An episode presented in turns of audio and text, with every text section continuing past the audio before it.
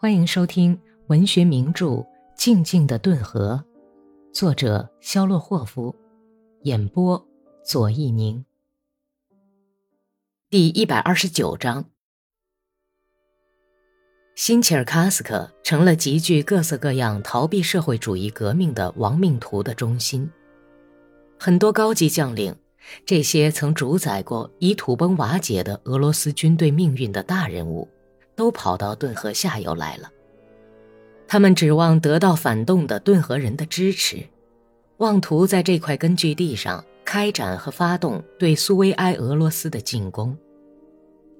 十一月二日，阿里克谢耶夫将军由骑兵上尉沙普隆陪同来到新切尔卡斯克，与卡列金商谈后，他便着手组织志愿军。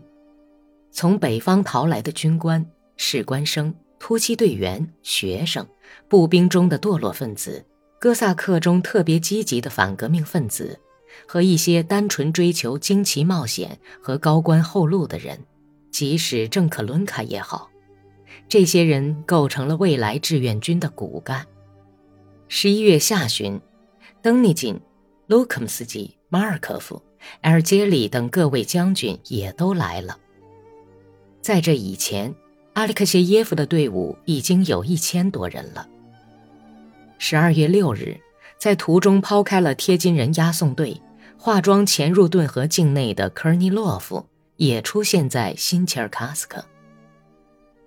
在这之前，卡列金已经把原先在罗马尼亚和奥德战线上的全部哥萨克团队都撤回到顿河方面，分别驻扎在新切尔卡斯克、切尔特、罗斯托夫。齐霍列茨克铁路沿线，但是哥萨克们打了三年的仗，已经疲惫不堪，满怀革命情绪从前线上归来，并不十分高兴跟布尔什维克打仗。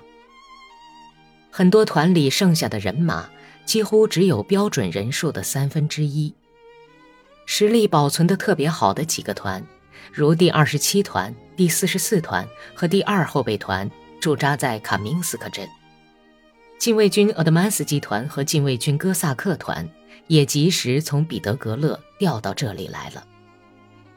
从前线调回来的有第五十八、第五十二、第四十三、第二十八、第十二、第二十九、第三十五、第十、第三十九、第二十三、第八和第十四各团，以及第六、第三十二、第二十八、第十二。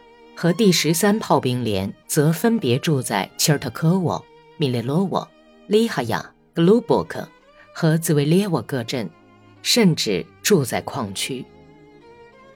由霍皮奥尔河口镇和美德维吉河口镇地区的哥萨克编成的几个团，到了费洛诺沃、乌列平斯克和谢布利亚科沃等几个车站，在那里待了几天，就分散回家了。故乡在强力地吸引着哥萨克，已经没有任何力量可以遏制哥萨克回老家去的强烈愿望了。顿河各团只有第一、第四和第十四团到过彼得格勒，但是这几个团在那里待的时间也并不长。卡列金企图把那几个特别靠不住的部队加以改编，或者用比较坚强的部队加以包围。使之与外界隔绝。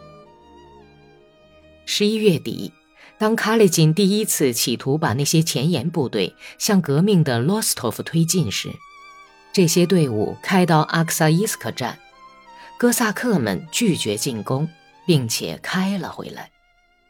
广泛展开的收编杂牌部队的工作却很有成绩。阿里克谢耶夫这时已经组成了几个营。这使卡列金可以借用他的兵力，在十一月二十七日利用坚定的志愿军部队作战了。十二月二日，志愿军部队攻下了罗斯托夫。科尔尼洛夫来到罗斯托夫，志愿军组织中心也随之迁来。新切尔卡斯克就只剩下卡列金和他所属的部队了。他把哥萨克部队配置在本区的边境上。并向查理金和萨拉托夫省边境推进，但是为了解决迫在眉睫、必须立即采取行动的任务，却只能使用军官组成的游击队。日益式微的军政权只有依靠他们了。为了镇压顿涅斯地区起义的矿工，把一些刚刚征募到的部队派到那里。切尔诺夫大尉正在马克耶夫斯基地区活动。哥萨克第五十八团的正规部队也驻扎在那里。西姆列托夫和格列科夫的队伍，以及各式各样的志愿队，都在新切尔卡斯克加紧拼凑。在北方的霍皮奥尔斯克地区，由军官和游击队组成一支所谓的斯坚卡拉辛部队。但是赤卫军的几个纵队已经从三面向本区的边境压来，正在哈尔科夫和沃罗涅什集结进攻部队。乌云笼罩在顿河上空，越来越浓，越来越黑。从乌克兰吹来的风已经带来最初的几个战役的炮声。本集播讲完毕，感谢收听。